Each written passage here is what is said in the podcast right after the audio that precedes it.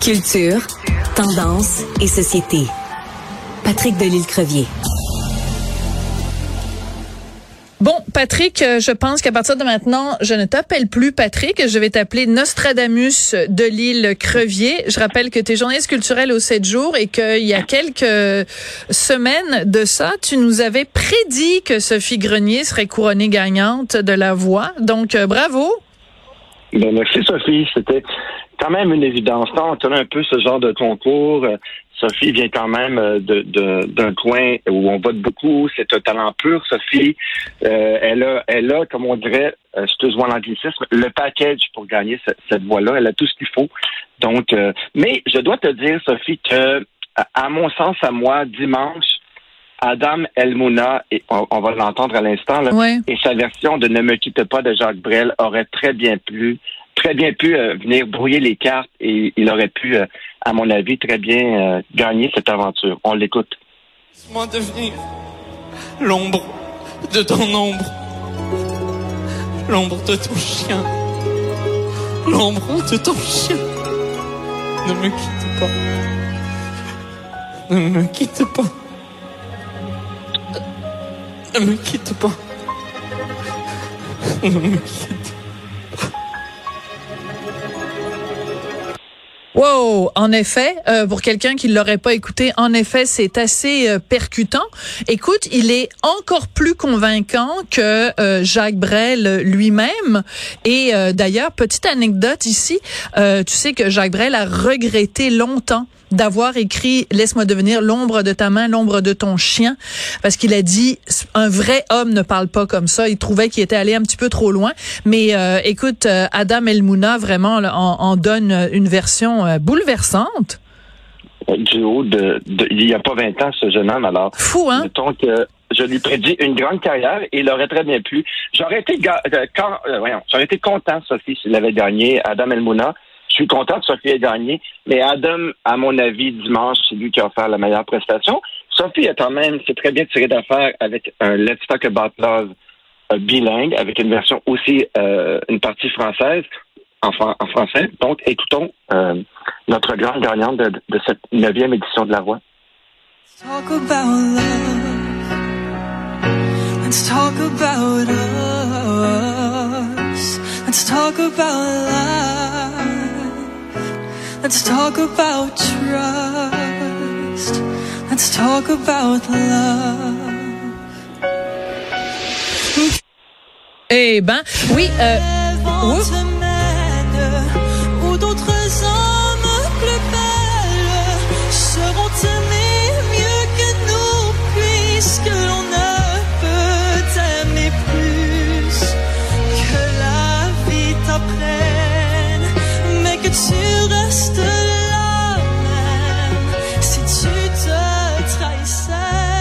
Alors moi, je veux savoir pourquoi tu euh, semblais dire que c'était à ce point-là une évidence, parce qu'elle avait donc le, le, le, package au complet. C'est quoi? C'est sa beauté, euh, sa personnalité, son âge? C'est quoi qui fait que, d'après toi, c'est elle qui l'a emporté plutôt que Adam?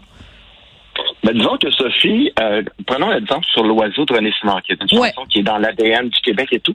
Elle ne s'est pas contentée d'arriver puis de chanter l'oiseau à la version René Simard. Elle a fait, elle s'est apparée, à ah, Accaparée. Elle s'est appropriée cette voix aujourd'hui. Elle s'est appropriée cette chanson et elle en a fait sienne. Et c'est un peu, c'est le propre des grands, des grands interprètes qui sont capables d'aller au-delà de, de, ce qu'on entend. Et c'est ce qu'on a entendu souvent cette année d'ailleurs des, des interprètes qui se contentaient de faire simplement une interprétation un peu copiée de l'interprète original. Et donc, euh, euh Sophie n'avait pas ça. Elle allait au-dessus de ça. C'est une voix euh, qui a une personnalité qu'on entend et qu'on distingue. Mario Pelchat me racontait, il me disait, Patrick, tu quand on entend une voix, c'est des voix qui, ont une distinction. Une Ginette Renault, tu la, tu la reconnais tout de suite. Une Céline Dion, c'est pas des voix. Moi, j'appelle ça des voix de karaoké ou de trois heures de bateau.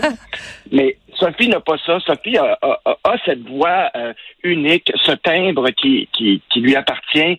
Et c'est une artiste aussi. Euh, euh, je parlais avec ses parents et tout. Là. Elle, elle a commencé avec le ukulélé du Toys R Us, puis euh, elle, a fait, elle a été au bout des capacités de ce pauvre petit jouet. Et après ça, ça a été des cours de chant et des vrais ukulélés. Et donc, c'est une, une, vraie artiste, comme Adam l'est, un vrai artiste. Donc, euh, c'est clair pour moi. Euh, euh Sophie a charmé le public dès le, dès le début. La semaine dernière, elle avait 72% du vote. Cette semaine, 42% Je pense que Adam est venu un peu un peu, s'accaparer un peu euh, une portion du vote, mais quand même, elle a tout, cette, euh, cette jeune femme-là, pour euh, faire carrière. Alors là, c'était un gros week-end, hein? c'était quand même une grande fin de semaine, euh, en plus avec le, le congé pascal. Et là, tu veux me parler de l'autre émission qui a beaucoup fait jaser, euh, l'île de l'amour. Olivier Dion à l'animation, Geneviève Schmidt à la narration. Euh, tu en penses quoi? Honnêtement, Sophie, je vais te dire, c'est mon baptême. J'ai jamais écouté l'île de l'amour. Quand je te disais la semaine dernière, tu m'amenais des fois dans des contrées euh, où je ne m'attendais pas. Je me suis vraiment euh, penché sur le, ce premier épisode de la troisième saison. Et euh, bon, c'est un c'est un bain pour moi. C'est nouveau.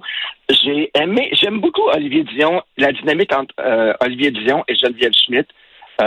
rappelons que dans toutes les, les versions du monde, c'est tout le contraire. C'est une animatrice et un commentateur. Donc, au Québec, on fait les choses différemment. Aussi, ce que j'ai aimé, parce que j'avais quand même euh, euh, fait mes devoirs, je suis allé voir un peu quelques épisodes des, deux saisons précédentes. J'aime aussi que cette année, on ait accordé le pouvoir aux filles. C'est eux autres qui avaient le choix cette année. Et c'était le fun, ça aussi. Puis, je trouve ça divertissant. J'aime que, bon, euh, Olivier Dion arrive tel un James Bond dans, dans, tout ça, dès l'ouverture. Je pense qu'Olivier Dion est dans un, un bain qu'il connaît bien. Ça lui sied bien, ce, ce, ce type d'animation-là.